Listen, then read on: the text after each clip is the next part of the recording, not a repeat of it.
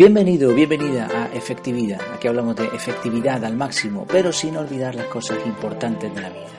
Y una de esas cosas importantes es reflexionar, pensar, meditar.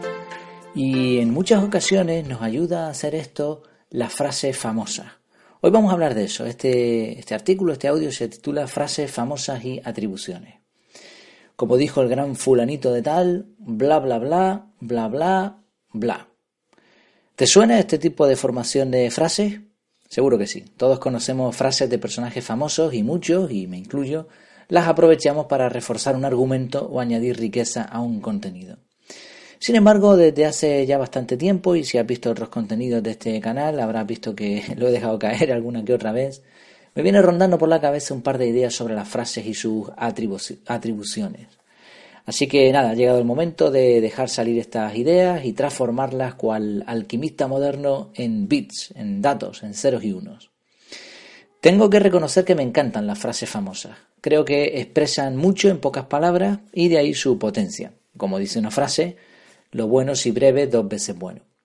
Además, las frases famosas están filtradas, es decir, no, no, es lo primero que a alguien se le ocurrió, ni está cogido al azar, sino es el extracto en palabras de una reflexión muy profunda. Son fáciles de recordar, se centran en campos concretos y suelen estar basadas en principios, no en situaciones específicas, por los que pueden ser aplicadas infinidad de veces. Sin embargo, hay que tener cuidado con las frases. He identificado algunos problemas, igual hay más o igual, no sé, a lo mejor no estoy del todo acertado, ya me lo dirás. El primero, el primer problema con las frases famosas es el autor. Este es un problema además que va en aumento. Hay infinidad de páginas en Internet que se dedican a recopilar frases cuyo objetivo normalmente es ganar dinero con publicidad, con el sistema este de PPC, ¿no? Pago por clic, pay per click, creo que se dice en inglés. Cada vez que tú haces clic en un anuncio, ellos se llevan unos centimillos. Y cuanta más gente visite la página, pues mejor. Y entre repetición y repetición en esos recopilatorios, pues a veces se confunde el autor. Cito ahí un artículo de las provincias.es donde se mencionan 10 citas con atribuciones erróneas. Y el argumento, bueno, que, ellos presentan y coincido es que prácticamente tú pones ahora mismo una foto de un personaje famoso, pones ahí a Abraham Lincoln, por ejemplo, ¿no? Y la frase entre comillas y ya todo el mundo da por sentado de que la frase es correcta. A mí me ha pasado, ¿eh? buscando frases para artículos, intentando investigar un poco, y eso que no lo hago de forma profunda, porque ya, como explicaré después, tampoco me interesa, eh, bueno, lo, cierto es que he encontrado frases que mm, dicen que es de un autor y la misma frase exactamente igual, en otra página te viene otro autor.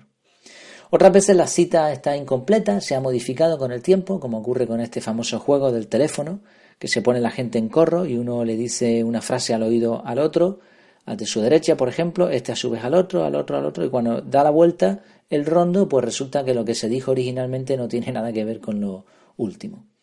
Un segundo punto es la traducción. No podemos obviar esto y esto muchas veces no se tiene en cuenta.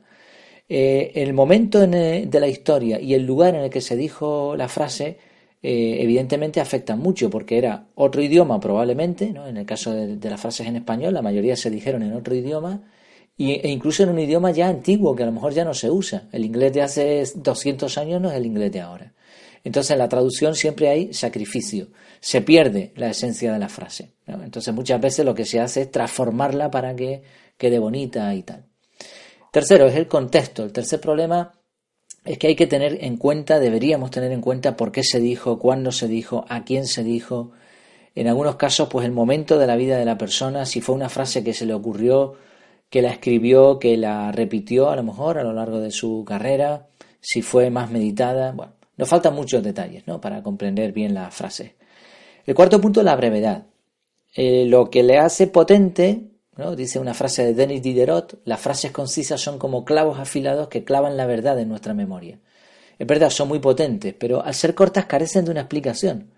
Y aunque suelen acertar, no siempre se cumplen. Aquí tratamos en otra, en otra entrada la frase a quien madruga Dios le ayuda, que tiene su antítesis. No por mucho madrugar amanece más temprano. A ver, ¿en qué quedamos? No? hay que explicar las frases. En el caso de otras frases han causado, por su brevedad y por su mal uso, han causado un daño enorme, ¿no? Como este tipo de frases motivacionales, ¿no? Si quieres, puedes. Todo lo que tú te plantees, todo lo que sueñes, lo puedes lograr. Pues no, esto no, no es cierto. y además trasladan la responsabilidad de lo que le ocurre a las personas únicamente a ellas. Y en la vida realmente hay muchos factores que no podemos manejar, ¿no? Si tú sales a la calle y te, cae una piedra del techo, sí, podrías no haber salido a la calle, pero es que es lo que hay. Entonces eso de si quieres, puedes, pues eso no, es real, ¿no? hay que tener en cuidado, cuidado con la brevedad de las frases, no mal utilizarlas. Y luego está lo del tema de las atribuciones. Hay una necesidad imperante en muchos autores de que les citen. Incluso muchos dicen frases que a lo mejor no son ni, suyas siquiera, dicen eso de como a mí me gusta decir, como yo siempre digo, o como yo lo llamo. Bueno, está bien, ¿no? Que seamos creativos y que inventemos cosas, pero ¿cuál es nuestro objetivo? Mi, objetivo es dar valor, no, llegar a ser famoso, ni mucho menos.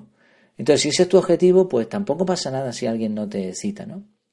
Eh, no, creo que esto sea tampoco eh, lo, más importante al tener en cuenta al citar una frase.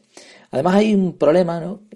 Y es que a veces uno se va nutriendo de información, le van llegando, va leyendo muchas frases, sea en libros, en web, en donde sea, y a veces uno repite algo y no, ni siquiera te acuerdas de que eso es una frase que has leído en un libro, ¿no? Y no citas el autor. Y después te viene alguien, oye, es que no has citado. Bueno, tampoco tiene tanta importancia, no hay que poner el grito en el cielo, ¿no? Como si fuésemos niños pequeños, ¿no? Además, no hay nada nuevo bajo el sol. No nos creamos tan importantes que al final lo que hemos dicho probablemente ya lo había pensado otro antes que nosotros. Podríamos hablar de otros factores, mm, como hasta qué punto importa si nos cae bien o no el personaje o si es afín a nuestras creencias.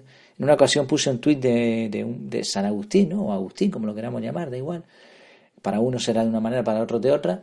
El caso es que otro, una persona me, respondió en Twitter, ¿cómo has podido citar al pederasta ese? no, no sé, o sea, a mí me da igual, dentro de unos límites, por supuesto, ¿no? ¿Quién dijo la frase? ¿Cuántas frases hay de Maquiavelo o de otros personajes que eran pues corruptos? Y la mayoría de, de los personajes famosos han sido un desastre si investigamos sus vidas, ¿no? Entonces lo importante es el valor de la frase. En resumidas cuentas, y buscando una aplicación efectiva del tema, y para no alargarme más, hay que ser cautos con las frases. Cuando encuentres una frase famosa, quédate con el valor que aporta. Ten en cuenta que no todo es lo que parece, que a lo mejor no tiene nada que ver con la frase original. Intenta ahondar e investigar un poco si te interesa, pero lo importante es que apliques su contenido sin caer en el error de catalogar o cerrarte en banda a las muchas excepciones. Y en cuanto a la autoría, como decíamos por último, pues no te preocupes demasiado. Esto es como si abres la puerta de tu casa y hay un burro con una carta en la que se te comunica que has recibido una herencia. ¿La rechazarías porque es un burro? Pues lo mismo. Ni mates al mensajero ni lo despidas así como así. El cartero no, no es lo importante, lo importante son las cartas. Eh, dicho de otro modo, busca el valor de la frase, más allá de su envoltorio. Y nada, como siempre, pues te animo a visitar la página web efectividad.es. Ahí tienes un montón de contenidos más, sobre todo los lunes publicamos cosas directamente relacionadas con métodos de productividad personal, desarrollo personal, efectividad personal más o menos es básicamente lo mismo. Y por favor, pues si está en tu mano, a ti no te cuesta mucho y yo te lo agradezco, pues ayuda a este canal con tus comentarios, likes. Me vendría muy bien alguna valoración en iTunes, que está bastante parado. Si lo ves bien, por supuesto. Comparte también si crees que esto le pueda venir bien a otras personas. El objetivo es que más gente pueda, puedan llegar a ser realmente efectiva. Pues nada, me despido. Espero que lo pases muy bien.